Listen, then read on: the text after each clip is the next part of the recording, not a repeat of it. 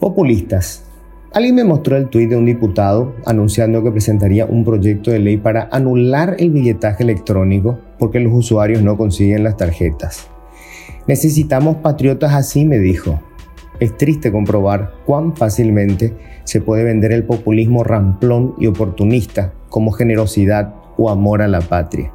El verdadero patriotismo requiere de esfuerzo y honestidad intelectual. Los cambios de fondo siempre tienen un alto costo político y solo quienes consiguen superar la comodidad del éxito inmediato y los sinsabores de la apuesta a futuro son capaces de impulsarlos. Del billetaje electrónico se viene discutiendo hace más de una década.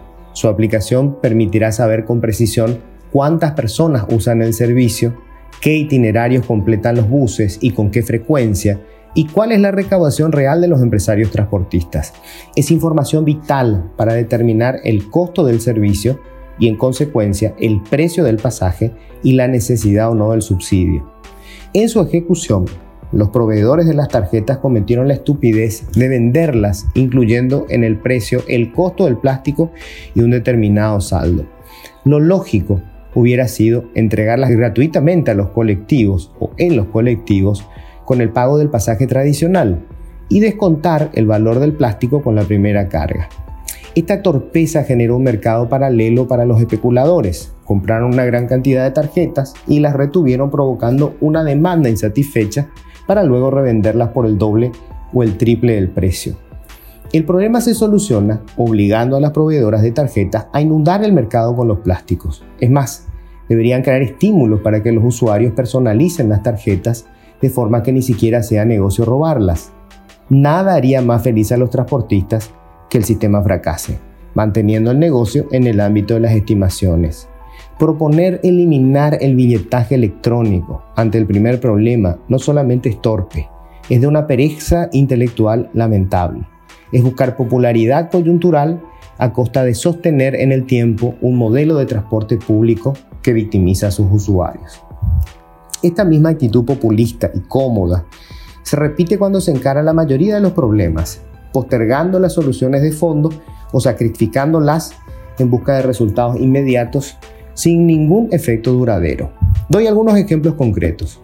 En la educación ya nadie discute que la inversión en la primera infancia y en la formación de los maestros es la base sobre la que se construye un modelo de calidad.